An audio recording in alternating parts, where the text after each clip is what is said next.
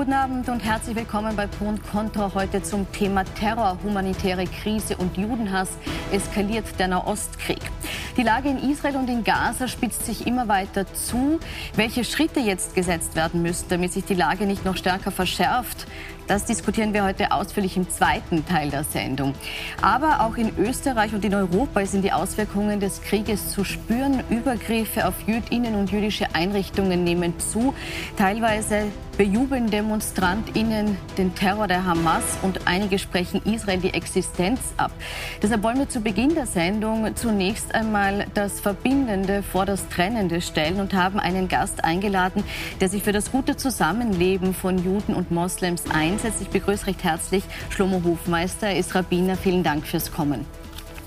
Herr Hofmeister, ich habe es schon gesagt in der Anmoderation, die Übergriffe auf Jüdinnen und jüdische Einrichtungen haben sich in Österreich seit dem 7. Oktober verdreifacht. Das berichtet die Antisemitismusstelle der Kultusgemeinde. Darunter fallen beispielsweise Einschüchterungsversuche von SchülerInnen, darunter fallen Sachbeschädigungen von Geschäften oder eben auch das Herunterreißen oder Zerstören der israelischen Flagge. Wie hat sich Ihr Leben persönlich verändert seit dem 7. Oktober? Seit dem 7. Oktober erfahren wir als Jüdinnen und Juden in Österreich einen Paradigmenwechsel, was unser Selbstverständnis betrifft, hier als sichere Bürger leben zu können. Ich glaube, es gibt niemanden aus der jüdischen Gemeinde, und das ist nicht nur in Österreich so, ich würde sagen, das ist ein europäisches Phänomen natürlich, vielleicht auch ein westliches. In Amerika sieht man auch einige erschreckende Bilder und Entwicklungen, dass wir sehen, wie der Nahostkonflikt nach Europa exportiert wird, sich auf den Gassen austrägt von muslimischer Seite und auch von anderen Unterstützern der palästinensischen Seite, verwechselnd hier die Idee eines freien Palästinas für einen Hamas-Terror demonstriert wird, ähm, auf eine Art und Weise, die uns sehr große Angst macht. Einerseits wollen wir natürlich unser jüdisches Leben nicht ändern. Wir wollen uns nicht verkleiden, verstecken. Wir wollen nach wie vor hier leben, so wie wir seit vielen, vielen Jahren, seit Jahrzehnten auch frei und glücklich gelebt haben. Aber andererseits müssen wir vorsichtig sein. Und diese Ereignisse, die Aufrufe zu Hass und Gewalt gegen Jüdinnen und Juden, gegen jüdische Einrichtungen in ganz Europa, auf der ganzen Welt, ja, diese Aufrufe machen uns große Sorgen. Mhm. Und wir haben auch gesehen, dass es ja einige Vorfälle auch gab in Europa. Und physische Angriffe gab es. Es gab äh, in, in Amerika wurde die Präsidentin einer jüdischen Gemeinde übers Wochenende ähm, ermordet. Ähm, israelische Flaggen, wie Sie erwähnt haben, wurden heruntergerissen an verschiedenen Orten. Das ist sehr, sehr bedenklich und macht uns Sorge. Mhm.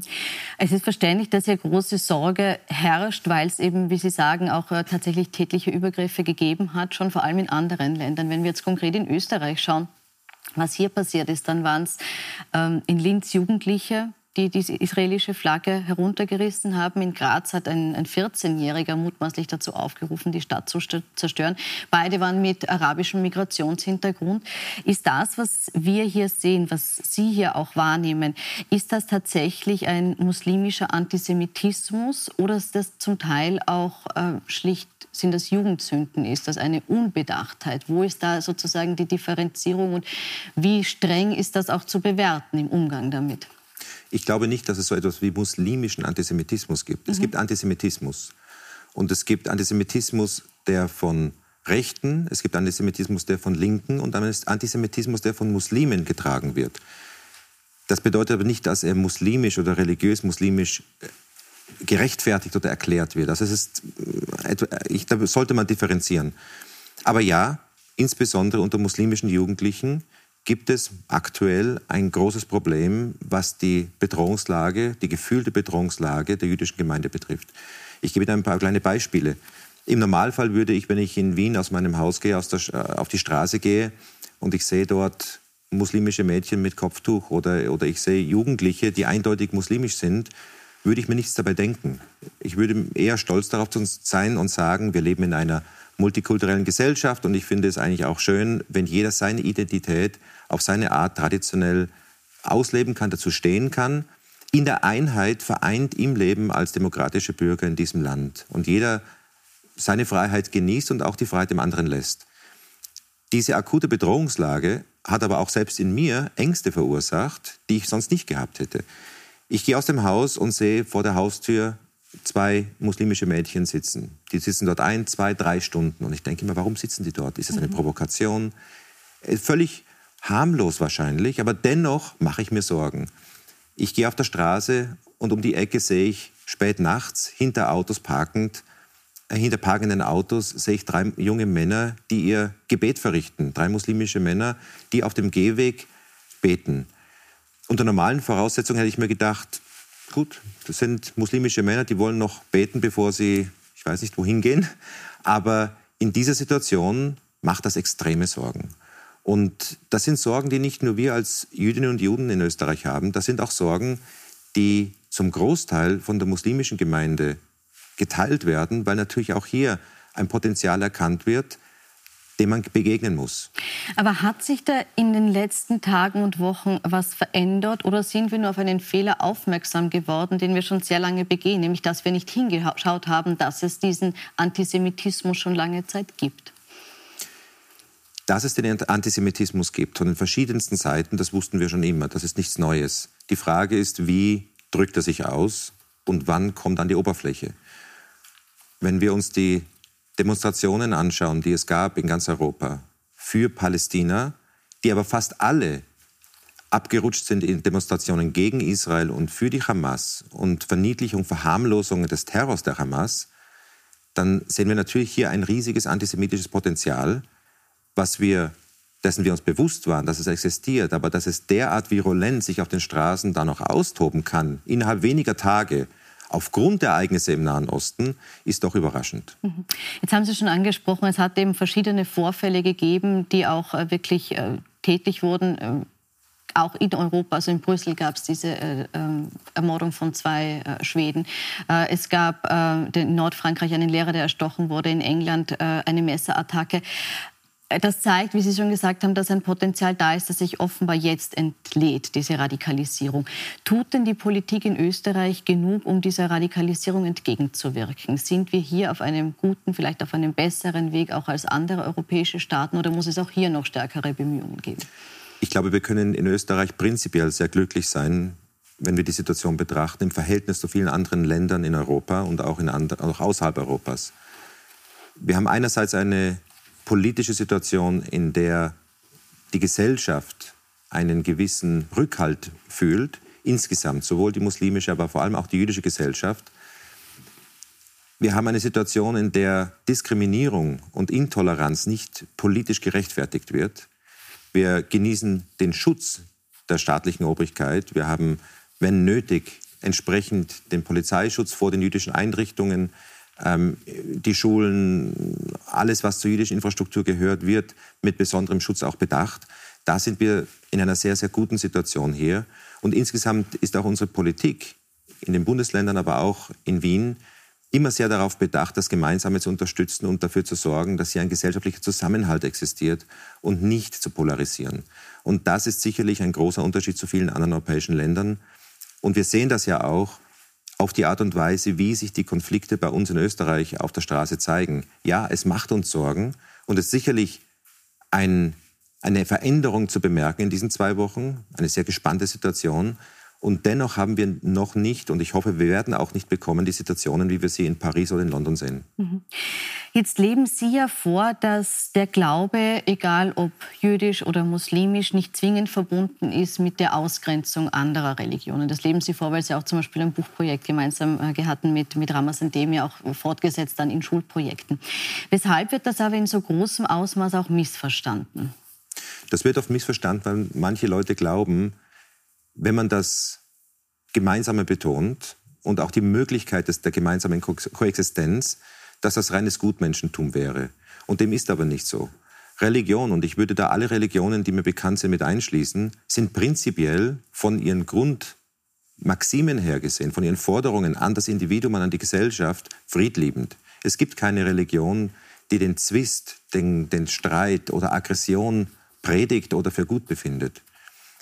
Das Problem ist dann, wenn die religiöse Identität zum Spielball der Politik wird, wenn Konflikte, die woanders stattfinden, insbesondere, hineingebracht werden, vermischt werden mit der Religion. In dem Moment, wo Religion oder Vertreter der Religion politische Agenten vertreten und dann die Religion damit vermischen, dann wird es zum Problem. Mhm. Das kann theoretisch jeder Religion passieren. Wir leben in einem Europa, das über ein halbes Jahrtausend lang diesem Konflikt ausgesetzt war, im, von den Kreuzzügen angefangen bis zum Ende der Inquisition. Wir haben heute eine Situation, in der natürlich das Christentum diese Problematik der politischen Vermischung im Allgemeinen nicht mehr hat. Wir sehen aber die Vermischung von Religion und Politik in vielen anderen Bereichen sehr wohl. Und da gehört eben auch der Islam dazu als eine Religion, die von sich aus nicht unbedingt politisch ist und von sich aus nicht den Streit sucht. Der Islam, wie der Name sagt, ist die Religion des Friedens. Aber dennoch werden Muslime, obwohl sie dieser Religion angehören, natürlich auch instrumentalisiert politisch von anderen, um Dinge zu tun, im Namen der Religion, welche durch die Religion nicht zu rechtfertigen sind. Aber warum gelingt das immer noch, dass die Religion dermaßen missbraucht wird politisch? Das gelingt einfach dadurch sehr leicht, dass Religion für religiöse Menschen ein sehr, sehr großer Teil, ein bedeutender Teil ihrer Identität ist. Und in dem Moment, wo man mit Identität spielt, kann man die Person emotional erreichen und irrational Dinge durchsetzen, die sonst nicht zu bewerkstelligen wären. Verschärft kommt natürlich oft hinzu, wenn gesellschaftlich sich eine Gruppe nicht angenommen fühlt, dann Radikalisierung oft ein soziologischer Effekt ist, der natürlich auch nicht gewollt ist, aber leider eine Realität darstellt. Mhm. Wie schaffen wir es jetzt ganz konkret, dass wir die Akzeptanz für andere Religionen und Meinungen erhöhen, gerade auch in einer so kritischen Zeit wie der, in der wir uns jetzt befinden? Das kann eigentlich nur dadurch geschehen, dass wir den Respekt anderen gegenüberbringen, den wir selbst auch erwarten. Wenn wir auf die aktuelle Situation eingehen, ist selbstverständlich, dass die überwiegende Mehrheit der Muslime in Europa eine Solidarität empfinden für die palästinensische Zivilbevölkerung. Das muss man respektieren. Das bedeutet noch nicht automatisch, dass sie die, die, die, den Terror der Hamas und, und, und die Brutalität dieses Vorgehens, dieser Terrororganisation gutheißen oder rechtfertigen. Das wäre ein Problem. Aber mit der Zivilbevölkerung solidarisch zu sein, das ist prinzipiell verständlich und das müssen wir respektieren. Gleichzeitig müssen wir erwarten dürfen, dass respektiert wird, dass die Mehrheit der jüdischen Bevölkerung in Europa, obwohl wir nicht Exil-Israelis sind, wir sind nicht unbedingt Israelis, aber wir sind hier in Europa lebende Juden, dass wir natürlich auch aufgrund der verstärkten familiären Verbindungen, die wir natürlich auch in das heutige Israel haben, eine Solidarität mit der israelischen Bevölkerung auch empfinden und haben, mit Israel, dem Staat, dem jüdischen Staat, der uns auch sehr wichtig ist, ohne dass wir in Sippenhaft genommen werden. Man muss einen kühlen Kopf bewahren und diese Solidarität mit der jeweiligen Seite respektieren. Wir müssen aber auch respektieren, dass es Meinungen gibt, oder wird, anders gesagt, wir dürfen nicht respektieren, wenn es Meinungen gibt, die andere nicht respektieren. Mhm. Wir müssen intolerant dem Intoleranten gegenüber sein. Und jedwede Form von Rechtfertigung, Erklärung oder, oder Relativierung des Terrors der Hamas ist inakzeptabel, egal auf welcher Seite. Was würden Sie sich jetzt ganz konkret von den Akteuren wünschen, sei es jetzt an Schulen, sei es jetzt von Imamen in Glaubenshäusern, ähm, um sozusagen diese Akzeptanz und diesen Respekt und diese Toleranz ihnen gegenüber gerade jetzt auch in der Zeit zu verstärken und eben zu verhindern, dass hier eine ähm, negative Stimmung aufkommt oder eine Radikalisierung aufkommt in Zeiten wie diesen. Ich würde mir wünschen und erwarten, dass die ähm, muslimischen Gemeinden in ganz Europa zu ihren Muslimen sprechen, zu den Menschen, die zu ihnen aufsehen, sprechen und ihnen klar machen, der Islam ist nicht der Feind des Judentums. Der Islam ist nicht der Feind Europas und wir sind nicht ihr Feind. Wir dürfen Gewalt oder Hass anderen gegenüber niemals predigen. Wir dürfen ihn nicht ausüben. Wir schaden uns nur selbst dabei. Und wirklich ist jede Art von Gewalt im Namen der Religion eigentlich ein Sakrileg gegen diese Religion. Und das sollten auch die religiösen Führer der Muslime tun. In großen Teilen tun sie das auch. Nur leider ist, fehlt oft die Differenzierung zwischen Verurteilung der Hamas auf der einen Seite und dem gefühlten Verständnis für die palästinensische Zivilbevölkerung auf der anderen Seite. Und diese Differenzierung ist aber extrem wichtig. Denn wenn man diese nicht tut, dann bleibt im Ergebnis nichts anderes übrig als wieder eine Polarisierung in Gut oder Böse. Und genauso wie es von der muslimischen Seite selbstverständlich war, ISIS oder Boko Haram oder andere Milizen dieser Art zu verurteilen und auch als Feinde des Islam zu labeln, ich spreche jetzt hier von den religiösen muslimischen Führern, mhm. die das getan haben, genauso müssen sie bereit sein, die Hamas auf die gleiche Art und Weise in die Ecke zu stellen und sich von ihr zu distanzieren, sie zu verurteilen. Denn Hamas und ISIS und Boko Haram ist genau das Gleiche. Herr Hofmeister, vielen Dank für das Gespräch. Wir gehen gleich in die Runde, in die Diskussion unter anderem mit Ariel Musikant und Thomas Schmiedinger. Nach einer kurzen Pause sind wir für Sie zurück. Bis gleich.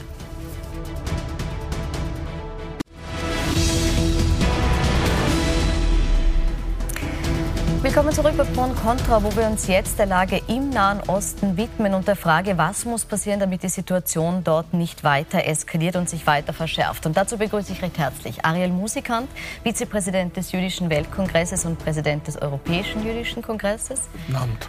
Thomas Schmiedinger, Politologe und Sozial- und Kulturanthropologe mit dem Schwerpunkt Nahe Osten. Guten Abend. Hasnan Kasim ist Schriftsteller und Autor unter anderem für den Spiegel. Und Ingrid Steiner-Garschi, Ressortleiterin der Außenpolitik beim Kurier. Vielen Dank fürs Kommen. Ich möchte mal zurückschauen. Rund 1400 Menschen wurden bei dem Terrorangriff der Hamas getötet, mehr als 200 verschleppt und die sind immer noch in der Gewalt der Hamas. Nach zwei amerikanischen Geiseln, die am Freitag freigelassen worden sind, sind jetzt zwei israelische freigelassen worden. Die lang angekündigte Bodenoffensive von Israel, die wurde einmal mehr verschoben, angeblich auch deshalb, weil man eben versuchen will, weitere Geiseln freizubekommen. Vier Menschen wurden bereits freigelassen, ohne dass es dafür eine explizite Gegenleistung gegeben hat. Für weitere Geiseln stellt die Hamas allerdings nun die Bedingung, dass Treibstoff- und Arzneimittellieferungen zugelassen werden müssen. Herr Musikant, ist das eine Forderung, auf die Israel jetzt eingehen soll? Israel hat ja schon erklärt, dass sie darauf nicht eingehen, weil die Hamas sitzt auf 500.000 Litern Treibstoff, die sie der Bevölkerung weggenommen hat und die sie verwendet, um weitere Raketen gegen Israel zu schicken. Und Medikamente und Lebensmittel werden ja in sehr geringer Menge äh, bereits äh, in den Gazastreifen hineingelassen. Und wenn Sie den Israelis zuhören, und wir alle hören ihnen ja nur über die Medien zu, dann äh, wird äh, Israel sicherlich nichts in den Gazastreifen lassen, was der Hamas äh, zukommt, um den Krieg äh, gegen Israel weiterzuführen. Mhm. Herr Schmiedinger, ähm, ist das richtig, dass man das jetzt ignoriert oder sollte man Forderungen jetzt äh, anhören, vielleicht auch auf Forderungen einsteigen? Oder macht sich Israel dadurch nur erpressbar und würde das, was gefordert wird, sowieso bei den falschen landen? Also ich bin weder Pirater der israelischen Regierung noch, noch der PLO oder was. Also ich möchte jetzt nicht von außen, von Europa hier Zurufe machen, aber eins ist klar, dass äh, ohne Verhandlungen diese Geiseln wahrscheinlich nicht freikommen werden. Ja? Äh, zumindest keine größere Zahl davon. Und dass eine Bodenoffensive eben nicht nur ein Risiko für die Bevölkerung, also für die Zivilbevölkerung des Gazastreifens ist, sondern natürlich auch für diese rund 200 Geiseln. Und ich denke mir, es wird wahrscheinlich, wir werden ja nicht alles äh, mitbekommen. Es wird wahrscheinlich auch innerhalb der israelischen Regierung Diskussionen darüber geben, was jetzt sozusagen Priorität hat. Das Leben dieser Geiseln oder die Bestrafung der Hamas. Das ist eine sehr schwere Entscheidung. Und in der Vergangenheit hat Israel meistens das Leben von sehr viel weniger Geiseln. Ich erinnere an den Fall von Gilad Shalit, der 2011 für über 1000 palästinensische Gefangene ausgetauscht worden ist höher bewertet. Wie da jetzt die Entscheidung ausgeht, weiß ich nicht. Ich denke, das ist allerdings auch nicht der einzige Grund, warum die Bodenoffensive verschoben worden ist oder verschoben wird immer wieder. Es ist auch schlicht die Frage, was Israel äh, nach einer Besetzung des Gazastreifens mit dieser Region tun wird. Ja. Also ich glaube nicht, dass es da eine klare Perspektive gibt bis jetzt. Auf den Punkt möchte ich noch kommen. Ich möchte kurz noch bei diesem Thema der, der Geiseln bleiben. Herr Kasim, ähm, kann das gelingen? Ist das ein Weg, den man jetzt gehen sollte, mit der Hamas zu verhandeln über die Freilassung dieser Geiseln? Ich halte es immer für schwierig, mit Terroristen zu verhandeln. Und deswegen glaube ich auch nicht, dass Israel sich darauf einlassen wird, nach dem, was am 7. Oktober passiert ist. So ist es. Das hielt ich auch für verrückt. Und ich kann das auch verstehen, dass Israel sagt, wir reden nicht mit Terroristen, wir reden nicht mit der Hamas. Ähm, auf der anderen Seite ist es ja durchaus denkbar in, diesem, äh, in dieser Gemengelage, und das ist ja ein Konflikt, der, in dem sehr viele Akteure eigentlich involviert sind oder mitmischen, dass andere vielleicht verhandeln mit denen, dass andere das für Israel tun und dass äh, beispielsweise seitens der Amerikaner dort äh, ein, eine, ein Engagement ist, vielleicht auch auf, aus europäischer Seite, dass dort also Druck ausgeübt wird, die Geiseln freizulassen. Aber Israel wird es nicht tun, sondern Israels erklärtes Ziel ist es, die Hamas zu vernichten. Und das ist das Selbstverteidigungsrecht äh, der Israelis. Mhm. Wie äh, Israel das machen wird, da, da, schauen wir gleich noch hin. Äh, Frau Steiner-Gasche, ich möchte noch auf äh, die Seite der Hamas gedanklich kurz wechseln und fragen, ist denn so klar, welches Ziel die Hamas mit diesen Geiseln verfolgt, mit diesem Zurückhalten der Geiseln? Naja, das ist das größte Faustpfand, das sie haben. Das ist ähm, ihr, ihr Schutzschild, ihr Faustpfand. Und mit dieser, wenn Sie stückchenweise zwei Geiseln freilassen, drei, fünf, zehn, auch zwanzig, ja, ähm, so, erstens gewinnen Sie Zeit. Sie ähm, können sich wiederum verstärken, Sie können die nächsten Raketen bauen, aber Sie können ähm, Israel dadurch weiter schwächen. Also jeden Tag, wo 200 Geiseln in der Hand der Hamas sind, ist, ist ein Tag der Schwäche für Israel. Ne? Aber genau deswegen äh, können Sie davon ausgehen, dass das nicht äh, mehr lange so weitergehen kann. Sie dürfen nicht vergessen, 340.000 äh, Menschen sind mobilisiert zusätzlich zur Armee. Das heißt, praktisch ähm, fünf Prozent der Bevölkerung sind nicht mehr bei der Arbeit, sondern mobilisiert an den, an den Grenzen. Und das ist eine Situation, die weder die Regierung noch die Bevölkerung, schon gar nicht die israelische Wirtschaft äh, über Wochen und Monate äh, aushalten wird und aushalten kann. Und wenn nicht bald eine Entscheidung kriegt, entweder das Ganze zu beenden oder einzumarschieren, dann, dann wird diese Regierung aus dem Land gejagt, also die israelische Regierung mhm. aus dem mhm. Land gejagt. Also zu glauben, dass wir jetzt die nächsten Wochen und Monate so nach dem Motto spielen, wir lassen jeden dritten Tag zwei Geiseln frei, das, das, das glaubt die Hamas, aber der Wille der Israelis, der Wille der Israelis ist nach diesen furchtbaren Unmenschlichen. Ich meine, wir haben jetzt Filme bekommen, über, die haben ja mitgefilmt und die Filme, wie sie, wie sie schwangeren Frauen die Bäuche aufgeschnitten haben und Kinder geköpft haben. Das haben sie gefilmt und dann den Angehörigen geschickt. Diese Filme wurden jetzt zusammengestellt und den internationalen Journalisten gezeigt. Und ich habe einige Journalisten in, in den Medien gesehen, die dann aus diesem Film rausgekommen sind und die waren wirklich fertig. Das, also das wir haben auch ganz bewusst entschieden, sie nicht zu zeigen, ja, jetzt an aber der Stelle, weil sie, sie müssen verstehen, dass das zur das Folge hat, dass in Israel heute, egal ob links, rechts, religiös, säkulär, alle sind zur Überzeugung gekommen, wir haben jetzt 20 Jahre versucht, irgendwie mit der Hamas oder mit dem Gazastreifen zurechtzukommen. Schlecht, recht, gut, schlecht, was auch immer, das kann man diskutieren. Aber die Überzeugung ist, die Hamas muss nach dieser Geschichte sozusagen äh, von dieser Erde weg, so wie man es mit der Al-Qaida gemacht hat, so wie man es mit der ISIS gemacht hat. Und wenn die israelische Regierung das oder die israelische Armee das nicht machen, dann wird das ewig so weitergehen. Und daher sehe ich leider keine Chance äh, auf, auf, Verhandlungen, äh, wenn nicht jetzt rasch die Hamas sagt, okay, wir lassen die Geiseln frei. Und nachdem ich nicht glaube, dass sie das tun, gehe ich davon aus, dass in den nächsten Tagen die, die israelische Armee in den Gazastreifen einmarschiert. Ich würde nur eine ganz kurze Ergänzung sagen zu dem, was Sie gesagt haben, dass äh, die Geiseln, die israelischen Geiseln, äh, ein Faustpfand der Hamas sind. Das stimmt, aber man darf nicht vergessen, eigentlich und in Wahrheit sind alle Zivilisten im Gazastreifen ebenfalls Geiseln der Hamas. Mhm. Ähm, ich kenne keine andere Armee, die äh, vor einem solchen Schlag vorher schon ganz klar benannt hat, wo sie zuschlagen wird und wo sie angreifen wird. Sie hat ganz klar die Menschen aufgefordert, die Häuser zu verlassen, mit allen Problematiken. Also wo sollen die hin? Klappt das mit so vielen Leuten?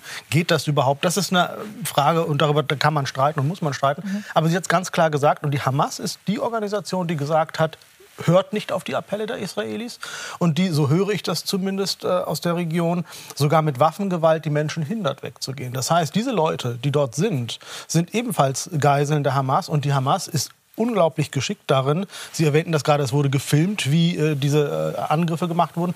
Die Hamas wird das ausschlachten. Wenn es zivile Opfer gibt, wird Israel dort dastehen in den sozialen Medien mit Filmen als der böse Staat und nicht als der, der sich verteidigt. Und das ist natürlich alles eine Gemengelage, die sehr problematisch ist, denn zivile Opfer sind natürlich ein Problem. Mhm. Da, und ich möchte das auch noch von der anderen Seite sehen. Ja? Also es kann alles nicht jetzt so wochenlang dauern, weil allein die Situation der Zivilbevölkerung im Gazastreifen, das, das geht Schrecklich. nicht. Ja? Das Ja. kann nicht über Das Monate nicht- gehen. Das kann nicht, absolut.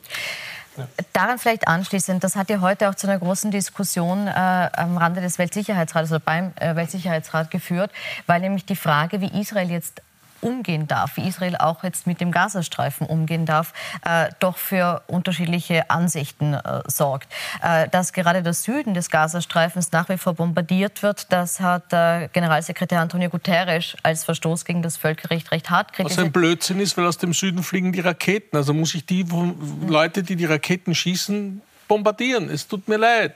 Ich zeige nur ganz kurz seine Aussage, ja, dann können Ja, Sie es gerne ist nur ein replizieren. Blödsinn, was er da von sich gibt. Der Schutz der Zivilbevölkerung bedeutet nicht mehr als eine Million Menschen zur Evakuierung in den Süden zu schicken, wo es keine Unterkünfte, keine Nahrung, kein Wasser, keine Medikamente und keinen Treibstoff gibt und dann den Süden selbst weiter zu bombardieren. Gut, bitte. Ich wollte nur den Otto noch kurz zeigen. Erstens einmal, das mit dem Treibstoff stimmt nicht. Es kam heute der Nachweis, dass die Hamas auf einer halben äh, also Million Liter Treibstoff sind, die sie verwenden für Raketen und für alle, die äh, zum Beispiel zum Belüften und zum, und zum Belichten ihrer Tunnels. Und wenn sie die nicht hätten, müssen sie aus den Tunneln heraus. Und wenn sie aus den Tunneln heraus sind, dann sind sie am nächsten Tag erledigt. Das heißt, die Hamas-Führung und hunderte Hamas-Kämpfer sitzen in den Tunnels inklusive der Geiseln. Und um diese Tunnel überhaupt betreiben zu können, brauchen sie den Treibstoff, den sie den Spitälern vorenthalten. Also das muss gesagt werden. Das ist Strategie der Hamas. Eine Sache muss natürlich schon klar sein. Das humanitäre Völkerrecht gilt für alle und ist nichts, was reziprot sozusagen durch die terroristischen Gewalttaten der Hamas für Israel nicht mehr gilt. Ja, das Problem ist halt, wir haben es im Gazastreifen mit einem sehr dicht bevölkerten kleinen Landstrich zu tun mit über zwei Millionen Menschen. Und wer dort Krieg führt, das gilt für beide sozusagen, führt eben Krieg auch auf Kosten der Zivilbevölkerung. Also es werden dort sehr viele Menschen, es sterben dort sehr viele Menschen, ja, sowohl durch äh, israelische Raketen und Bomben, als auch, wie es aussieht, durch Fehlschläge, der, also fehlgerichtete Raketen der Hamas oder des palästinensischen islamischen Dschihads. Und was natürlich völkerrechtswidrig ist im humanitären Völkerrecht, ist eine, eine Blockade, vor allem eine längerfristige Blockade von Zivilbevölkerung. Das Problem ist, dass äh, das nicht immer sauber zu trennen ist und dass gerade eben in so einem dicht bevölkerten Gebiet sehr oft militärische Stellungen sehr nahe bei Zivilbevölkerung Ja, aber da sind. müssen ja. Sie schon, Entschuldigung, bei der Wahrheit bleiben. Die Ja, Blockade hat erst begonnen, als Was? die Hamas die Wahlen gewonnen hat, die Fatah umgebracht hat und mit dem Beschießen Israels begonnen hat. Als die Israelis abgezogen sind 2005, gab es keine gab Blockade. es keine Blockade. Wir sprechen aber über den jetzigen Zustand und selbstverständlich ist, die, ist, ist eine Blockade einer Zivilbevölkerung gegenüber Lebensmitteln, Wasser etc. völkerrechtswidrig. Dann sollen die Hamas-Terroristen die Geiseln freilassen und die Blockade Trotzdem, ist vorbei. trotzdem blockiert Israel und nicht die Hamas. Ja? Und natürlich muss auch Israel sich an das humanitäre Völkerrecht Entschuldigen Sie, halten. Ja? Also das, Was würden Sie tun, wenn man 220 ich, ich debattiere nicht über das humanitäre Völkerrecht. Das ist etwas Verbindliches und das gilt selbstverständlich Nein, auch die für den Staat Selbstverteidigung Israel. ist auch Völkerrecht und in dem Fall ist es eine Verteidigung, nachdem, Auf Kosten der 14, Zivilbevölkerung. nachdem 1400 äh, Ich nehme Menschen, Frauen und Kinder auf bestialische Art und Weise ermordet wurden und 220 entführt wurden. Und die einzige Möglichkeit der Israelis ist zu sagen, wir tun alles, aber wirklich alles. Wir klopfen an, wir schicken Flugblätter, wir versuchen alles zu tun, um die Zivilbevölkerung zu schonen und nicht zu treffen. Aber wenn, wenn zum Beispiel 300.000 Zivilbevölkerung im Norden bleibt und dann verwundet oder getötet wird, dann ist das auch nicht immer alles Israel Herr zuzuschieben. Musikan, Sie wissen, der Gazastreifen ist ungefähr so groß wie Wien und etwas dichter bevölkert wie Wien. Wenn man die Hälfte dieser Bevölkerung dazu bringen will, sozusagen in die andere Hälfte zu gehen und diese Hälfte dann trotzdem weiter beschießt, dann ist das ein Problem für das humanitäre Völkerrecht. Und ich nehme zur Kenntnis, dass Sie der Meinung sind, dass das in diesem Fall nicht mehr gilt. Das entspricht nicht dem internationalen Völkerrecht. Bin ich nicht Ihrer Meinung. Wenn aus diesem Süden Raketen abgeschossen werden, dann muss ich die Möglichkeit haben, die, die die Raketen abschießen, zu bombardieren und außer Gefecht zu setzen. Wenn Sie aus dem Süden heute, heute 250 Raketen abgeschossen haben auf Zivilisten in Israel, dann ist es das Recht der Israelis, auf diese 250 abschießenden Palästinenser zu schießen. Und das ist heute geschehen. Aber Sie wissen, dass diese 2,2 Millionen Menschen nicht aus dem Gazastreifen fliehen können. Diese 2,2 Millionen Menschen haben die, die palästinensische Ägypten, Hamas gewählt. Moment, Ägypten hat die Grenze geschlossen, Israel hat die Grenze geschlossen und Israel beschießt den gesamten Gazastreifen. Die Hamas wurde übrigens 2006 gewählt, damals, seither hat, es keine, seither hat es keine Wahlen gegeben. Das heißt, ein großer Teil der heute im Gazastreifen lebenden Bevölkerung hat sie nicht gewählt und wir wissen nicht, wie viele von dieser Bevölkerung die Hamas heute unterstützen oder nicht. Es ist sicher eine substanzielle Minderheit zumindest, die die Hamas also unterstützt. Also wenn die Amerikaner Aber in Mosul äh, die ISIS bekämpft haben und dabei sicherlich auch tausende tote Zivilisten äh, leider umgekommen sind, mhm. dann ist das gegen das Völkerrecht. Für Mosul hat es erstens eine politische Lösung danach gegeben. Das heißt nein, nicht, dass nein, nein, nein, nein, Moment. Das heißt, das heißt nicht. Nein, Sie haben heißt, Mosul von den ISIS befreit und dabei sind Tausende oder Zehntausende Menschen die vollkommen unschuldig waren, gestorben und verletzt worden. Das ist völkerrechtlich in Ordnung. Das ist richtig, aber das ist eine völlig andere Situation, weil das Mosul geflohen werden konnte. Und das kommt im Gazastreifen. Es war eingeschlossen und die. Und die und, und, nein, nein, weil zum Beispiel Tal Afar weiter im Westen von Mosul damals noch vom IS kontrolliert worden ist und weil die, weil die, Frontlinien, weil die Frontlinien für Zivilisten aber offen waren. Und Sie haben, Sie haben sicher die Videos gesehen, wo die irakische Armee Zivilisten gerettet hat. Ja? Ich möchte jetzt diesen Vergleich hier, das ist eine äh, andere Situation. an der Stelle abbrechen. Ich glaube, dass Sie jetzt hier unterschiedlicher Auffassung sind, was zulässig ist, was nicht, haben wir verstanden. Äh, Herr Kasim, Sie wollten noch was zu dieser... Nein, ich wollte nur anmerken, also das, das Völkerrecht besagt ja nicht, dass es keine zivilen Zivilisten getötet werden dürfen, sondern grundsätzlich äh, ist das, also das, das, das Völkerrecht erkennt an, dass es in einem bewaffneten Konflikt, in einem Krieg Zivilisten geben kann, die sterben.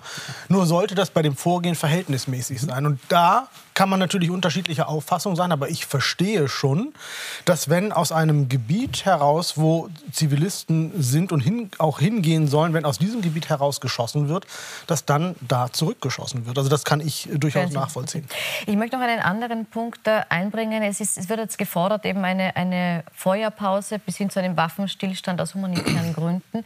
Die USA haben die Idee einer Feuerpause auch deshalb äh, abgelehnt oder zurückgewiesen, weil sie sagen, das würde der radikal-islamischen äh, Hamas nützen, wieder zu erstarken und neue Angriffe äh, zu planen, nachzurüsten, Terrorangriffe auch vorzubereiten. Ist das ein Grund, weshalb Israel jetzt auch eben diese Pause nicht zulassen kann? Weil die Gefahr zu groß ist, dass dann der Gegner wieder erstarkt? Ganz genau. Die, äh, Israel will der Hamas nicht gestatten, sich wieder zu, also auch nur neue Kraft zu schöpfen. Ne? Also ist, das wird ganz sicher nicht stattfinden. Es wird keine Feuerpause geben und es wird keine Waffenruhe geben. Wenn die Amerikaner darauf drängen, sozusagen die Bodenoffensive noch zu verschieben, hat das auch etwas zu tun mit der Schutz ihrer eigenen amerikanischen ähm, Militärpositionen im Nahen Osten. Das geht einfach darum, weil man rechnet natürlich mit Attacken von allen Seiten. Kann sein von der Hisbollah, kann sein aus Jemen, kann sein aus dem Iran, was weiß ich. Ja. Aber es geht, auch, es geht auch um amerikanische Interessen in diesem Fall. Ja. Mhm. Aber ist diese Entscheidung, die Bodenoffensive aufzuschieben, jetzt eine strategische oder ist ein Grund auch, weil der Erfolg in diesem sehr komplizierten System, wie wir es in Gaza sehen, äh, sehr ungewiss ist, der Erfolg dieser Bodentruppe? Ich glaube, darüber können wir nur spekulieren, weil wir es ja nicht wissen. Ich höre nur, dass innerhalb des, äh, des, äh, des sogar des Israel, israelischen Militärs es da gewisse Uneinigkeiten gibt, wie man vorgehen soll. Äh, innerhalb der Regierung ebenfalls. Ähm, klar ist, dass Israel das tun wird, früher oder später. Ich glaube eher früher als später. Und äh, ich kann nur spekulieren, aber natürlich ist es ein großes Problem. Sie haben das erwähnt. Wir wissen nicht, wie das Ganze zu Ende gehen soll. Was soll danach sein? Und ich glaube schon, dass wir gelernt haben, und ich hoffe, dass auch Israel da aus der Geschichte gelernt hat, man muss, wenn man so etwas macht, natürlich irgendwo ein Ziel formulieren, das man erreichen will. Sonst passiert das wie in Afghanistan, wie im Irak, dass das alles nur noch Chaos ist und es schlimmer macht. Das heißt, man muss schon definieren, was will ich erreichen, wie soll das später aussehen. Und da weiß ich nicht, was die Lösung ist. Also zu sagen, die Hamas auszuradieren, ja, aber das wird ja faktisch nicht gelingen. Also es wird, die werden flüchten, es wird, es wird, äh, die werden in anderen Bereichen sein. Es ist ja jetzt schon die Hamas-Führung nicht dort. Also insofern, äh, das auszuformulieren, ist ein, ein großes, eine große Aufgabe. Und wenn man das hat, kann man militärisch vorgehen. Also wir wissen es alle nicht. Wir wissen es alle nicht. Aber Erstens, ich glaube, dass die Israelis unterschätzt haben, wie lange es dauert, bis die Zivilbevölkerung sich wirklich in den Süden begibt. Das hat also wesentlich länger gedauert. Wir reden heute von etwa 700.000 der einer Million, die dort war, die in den Süden gekommen ist. Und wir reden immer noch von einigen hunderttausend, denen man sozusagen eine letzte Chance gibt, äh, von, aus dem Norden wegzuziehen. Das Zweite, Israel braucht ein Maximum an, an, an Geheimdienstleistungen und an, an, an Informationen, um zu wissen, wo die Geiseln sind und wie man doch versuchen kann, Geiseln zu befreien. Und das Dritte ist ganz bestimmt, dass die Amerikaner hoffen, zumindest die amerikanischen Geiseln, äh, und das sind, glaube ich, 17, äh, frei bekommen durch den Druck auf Katar. Ich glaube, das sind die drei Komponenten, warum das Ganze nicht schon längst stattgefunden hat. Und zu dem Thema des Was danach. Schauen Sie, eines kann ich Ihnen versichern, ohne, ich bin kein, kein Vertreter der israelischen Regierung, ich weiß nicht, was in deren Köpfen vorgeht, aber kein Mensch in Israel will jemals den Gazastreifen äh, wieder unter israelische Verwaltung stellen. Ich glaube, dass das ein, ein, ein klar ausgesprochenes äh, Statement ist. Das Zweite ist, äh, es gibt viele, die meinen, dass dann die, die palästinensische Authority, also Mahmoud Abbas, wieder die, die, die, die Regierung über beide Teile äh, Palästinas übernimmt. Ich kann mir das schwer vorstellen. Der ist also nicht einmal, wenn er Wahlen hätte heute in, in, in, äh, Westjordanland, würde er höchstwahrscheinlich nicht gewählt werden. Äh, und das Dritte, wovon man redet, ist, dass es dann eine Initiative arabischer Länder gibt, um sozusagen durch eine, eine, eine starke Militärpräsenz und eine komplette Entwaffnung des Gazastreifens dafür zu sorgen, dass zumindest von dort keine Terrorakte, keine Raketen und keine weitere Eskalation kommt. Und dass es dann irgendwann den Palästinensern gelingt, eine, eine neue Führung zu wählen und die dann wirklich den Gazastreifen als eine ein, ein, ein, ein Beginn, ein, ein Nukleus eines, eines palästinensischen Staates sieht und den aufbaut und den sozusagen dann zum Blühen bringt und dass das irgendwann einmal, Golda Meir hat gesagt, es wird irgendwann der Moment kommen, wo die, die palästinensische Mutter ihre Kinder mehr liebt, als sie uns hasst. Irgendwann sollte das passieren das sind halt für jetzt relativ unrealistische Szenarien. Und ich glaube, dass das einer der Hauptgründe auch für das Zögern bis jetzt ist. Ja, also militärisch wird es für Israel kein Problem sein, den Gazastreifen oder die Hälfte des Gazastreifens. Ich glaube, auch das ist noch nicht ganz klar, ob nur der Norden jetzt besetzt werden soll. Und da bringt das gar nichts. Ganze. Die werden auch in den Süden gehen. Ja, jedenfalls militärisch wird es kein Problem sein, den Gazastreifen zu besetzen. Aber wirklich die Frage ist, was tut man danach damit? Ja? Äh, ich sehe das auch so, dass in Israel eigentlich niemand Interesse daran hat, einen Gazastreifen mit zwei Millionen Palästinensern längerfristig wieder zu besetzen. Äh, die arabischen Staaten, ja eh, also die, sagen, ja, die, Arabisch, die arabischen Staaten haben äh, das allerdings bisher abgelehnt, den Gazastreifen zu verwalten. Äh, die palästinensische äh, Autorität in Ramallah, da stimme ich Ihnen zu, es ist sehr fraglich, ob die in der Lage sein wird, äh, das zu verwalten, vor allem wenn sie nicht irgendwelche zusätzlichen Anreize hat, ja, also einfach das sozusagen im, im, Windschatten der israelischen Armee zu verwalten, würde sie wahrscheinlich noch mehr delegitimieren, als es ohnehin schon ist. Also das wird schwierig werden, dieses Gebiet zu verwalten. Und es wird sicher sehr schwierig werden, die Hamas politisch zu besiegen. Ich möchte daran erinnern, auch 2006 im Krieg äh, mit dem Libanon hat Israel äh, verkündigt, wir werden jetzt die, Hamas, äh, die Hisbollah sozusagen endgültig zerstören. Das Resultat dessen war, dass ohne die Hisbollah im Libanon seither gar nichts mehr geht und die Hisbollah politisch daraus gestärkt hervorgegangen ist. Und das könnte durchaus auch im Falle der Hamas der Fall sein. Ich wünsche mir das nicht, aber das ist ein durchaus mögliches Szenario. Ich würde gerne aber noch gar nicht so weit gehen, weil ich glaube nämlich im Gegensatz zu Ihnen, dass das militärisch ganz schön schwierig wird. Natürlich durch die Masse der, der es ist 340.000 israelische Soldaten sind mobilisiert, aber trotzdem, das wird furchtbar, das wird opferreich, das wird verlustreich für beide Seiten, für die israelischen Soldaten, für die Geiseln ist zu befürchten und für die und auch für viele, viele Kollateralschäden auf, auf Zivilseite der aber Palästinenser. Ne? Es gibt sicher. keine Alternative, da bin ich ja schon ganz bei Ihnen, aber es wird verlustreich werden. Und die Gefahr, dass das sozusagen noch mehr Konflikte auslöst, ist ja durchaus gegeben. Das haben das ja die genau Amerikaner sofort erkannt. Ja? ja? das ist genau der Punkt. Ich bin Ihnen völlig recht, das wird verlustreich aber das, werden. Das ist der Punkt, wo ich auch noch mal gerne einhaken würde, Herr Kasim. Jetzt haben wir darüber gesprochen, was sein könnte, wenn der Gazastreifen von der Hamas befreit wird. Aber die Frage ist, die, der Beginn dieser Bodenoffensive, äh, da gab es ja schon mehrfach Drohungen, die ausgesprochen wurden vom Iran, äh, von der Hisbollah-Miliz im, im, Libanon und jetzt hat auch der Jemen offiziell militärisch gedroht. Könnte dieser Beginn der Bodenoffensive auch andere Akteure jetzt auf den Plan rufen, sich an dem Konflikt beteiligen oder sind das Drohungen, die Sie jetzt äh, eher als leere Drohung abtun würden? Also das Ganze hat das Potenzial, ein riesengroßer Flächenbrand zu werden. Das ist eben die große Gefahr. Ich glaube, das sieht man aber auch in Israel. Der Gefahr ist man sich bewusst. Ich, noch einmal, wir spekulieren hier die ganze Zeit, aber das, das kann durchaus auch ein Grund sein, dass man zögert, äh, vielleicht ein bisschen, da noch mal genau abzustecken, wer droht jetzt wie, wer steht wo, wer macht was. Aber ja, wir hören das, dass es Drohungen gibt, äh, sich militärisch einzumischen, ganz konkrete Drohungen. Wir das geht aber wirklich ganz weit in der islamischen Welt. Ich selber kenne mich mehr aus in Afghanistan, Pakistan. Pakistan hat ganz klar sich an die Seite der Palästinenser gestellt. Ich kann mir nicht vorstellen, dass dieses Land, das ja nun immerhin das viertbevölkerungsreichste Land der Welt ist und ähm, Atommacht ist, dass die sich in irgendeiner Form einmischen, weil die ganz andere Probleme haben im Moment. Aber nichtsdestotrotz, äh, das ist schon ein, ein, ein Statement zu sagen, wir stehen jetzt hier auf der Seite der, der Palästinenser. Ähm, auch nicht verwunderlich, dass das so kommt aus einer islamischen Republik.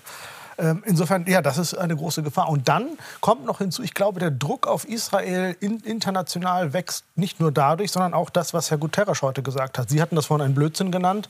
Äh, ich würde es vielleicht anders formulieren, aber eigentlich teile ich das. Er hat ja auch gesagt, dieser äh, Konflikt oder der, der, der Terrorakt am 7. Oktober sei nicht, äh, sei nicht in einem kontextfreien Raum entstanden. Ich finde das eigentlich ungeheuerlich, das so, zu sagen. Denn äh, stellen Sie sich mal vor, wir hätten nach 9-11 in Amerika gesagt, diese, diese Angriffe auf, auf, die beiden Türme und auf das Pentagon kämen nicht aus einem kontextfreien Raum heraus, sondern es wurde die. Das kann man nicht sagen in so einer Situation. Das ist der Versuch der Rechtfertigung von Terror. Also das fand ich schon sehr, sehr schwierig. Mhm. War das ein Schritt zu weit, dass man sagt, das kommt nicht aus einem kontextfreien Raum? Hat er damit unterstellt, dass eben Israel bis zu einem gewissen Grad, das ist das, was Sie jetzt sagen, auch mitverantwortlich ist für das, was jetzt Das kann man definitiv so lesen. Ja. Ich bin jetzt äh, nicht so der Freund, alle Worte auf die Goldwaage zu legen. Ich verstehe, dass Israel dabei verärgert ist. Ja. verärgert Aber ist, ist ein Euphemismus. Gut, äh, erzürnt ist, was auch immer. Ja. Das ist, das ist Täter-Opfer-Umkehr. Äh, ich, an was ich erinnern möchte, und das ist, glaube ich, viel relevanter auch für Israel, ist, dass die derzeit sehr stark pro-israelischen Sympathien in Europa und in den USA global überhaupt nicht geteilt werden. Ja? Und im globalen Süden die Sympathien, und zwar nicht nur in der arabisch-islamischen Welt, sondern auch in Lateinamerika, in Indien, in China, teilweise völlig anders sind. Ja? Und äh, der UN, also die UN sozusagen, äh, ist natürlich eine Institution, die nicht nur von Europa und USA getragen wird. Und ich denke, man muss sich damit auseinandersetzen, dass auch, auch aus israelischer Sicht, ja, dass äh, die Sympathien, die es nach dem äh, Angriff, nach dem Terrorangriff der Hamas gegeben hat, weltweit sehr unterschiedlich ausgefallen sind und dass es von sehr vielen, auch in den letzten Jahren relevanter gewordenen Staaten äh, es keineswegs diese Unterstützung für Israel gibt. Und von der UN wird da wesentlich mehr noch zu erwarten sein. Die Frage des Flächenbrands ist, glaube ich, eher eine, die auch davon abhängen wird, wie die Besetzung Gazas verlaufen wird, was es dabei für Bilder an toten Zivilisten geben wird. Ich glaube, im Moment hat weder der Iran noch irgendjemand von den anderen potenziellen Verbündeten der Hamas, es ist ja nicht nur der Iran, der die Hamas immer wieder unterstützt hat, sondern auch Katar und, und teilweise auch immer wieder die türkische Regierung, ein Interesse sozusagen daran, dass dieser Konflikt zu einem nahöstlichen Krieg wird.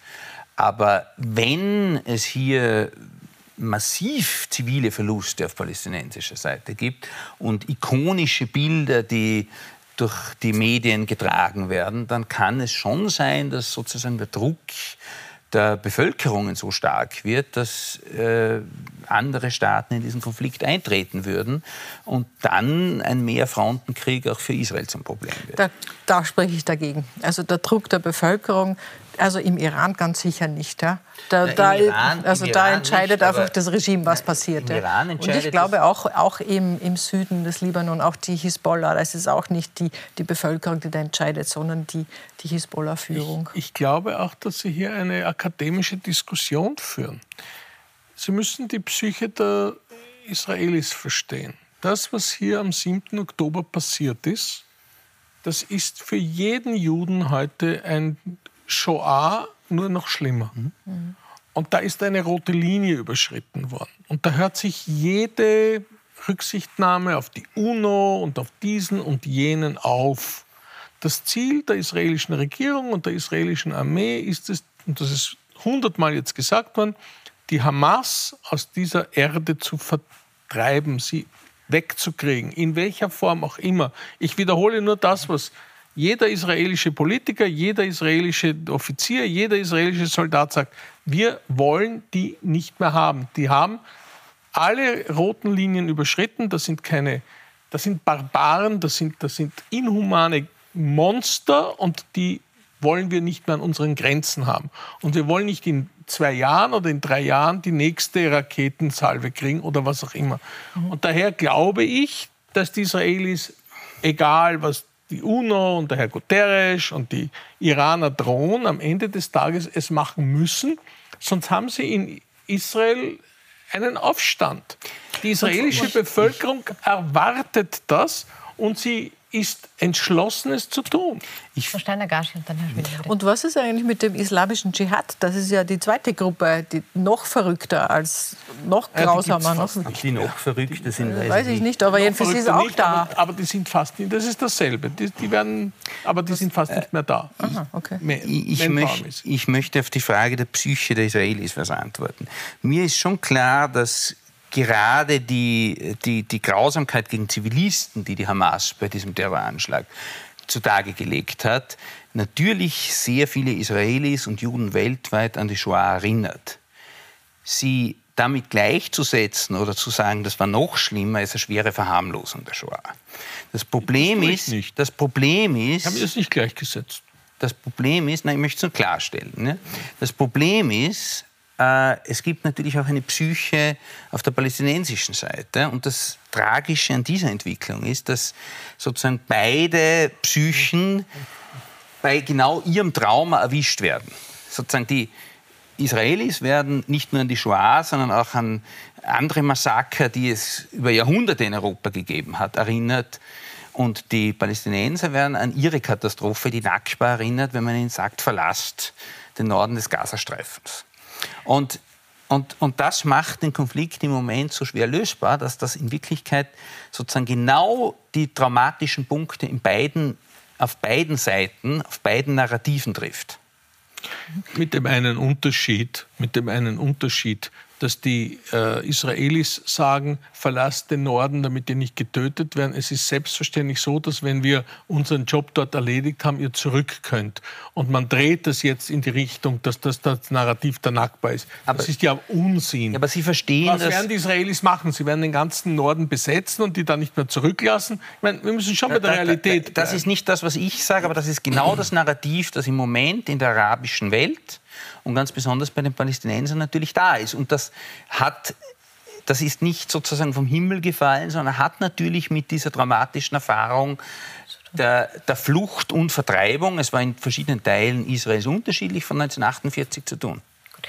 Ich möchte ganz abschließend Herr Kassib noch fragen, ist äh, das, was wir am Ende dieses Konflikts sehen werden, oder muss das, was wir am Ende des Konflikts sehen, unausweichlich eine Zwei-Staaten-Lösung sein, so wie sie eigentlich vor 30 Jahren beschlossen wurde, um hier, jetzt haben wir verschiedene Szenarien aufgezeigt, um hier zu einer Stabilität am Ende des Tages zu kommen? Ich sehe ganz ehrlich keine andere Lösung. Also was soll denn, was soll denn anderes am Ende dastehen als eine Zwei-Staaten-Lösung? Und die, das ist ja das Traurige eigentlich an der ganzen Geschichte, garantiert aber auch immer noch keinen Frieden. Das heißt ja nicht, dass das dann plötzlich funktioniert. Aber äh, jetzt zu sagen, es wird keinen palästinensischen Staat geben, das ähm, glaube ich ist schwierig. Es ist nur in der momentanen Situation sehr schwierig. Wir sind meilenweit davon entfernt, nach dem 7. Oktober äh, da, da näher zu kommen oder weiter voranzukommen. Und gleichzeitig muss man natürlich auch klar machen, Zwei-Staaten-Lösung heißt natürlich, äh, ja, ein freies Palästina, aber nicht from the river to the sea. Das, was wir hier die ganze Zeit hören, das kann es nicht sein. Also es muss immer klar sein, das Existenzrecht Israels steht hier niemals zur Debatte, sondern es wird eine Zwei-Staaten-Lösung geben. Aber wie gesagt, ich sehe das äh, in weiter Ferne, wenn überhaupt in weiter Ferne, wenn überhaupt, äh, eine Diskussion, die hier nicht zu Ende ist. Unsere Sendezeit ist leider zu Ende. Ich bedanke mich bei Ihnen für äh, das Gespräch dazu und wünsche Ihnen noch einen schönen Abend auf Puls 4 und Puls 24. Danke.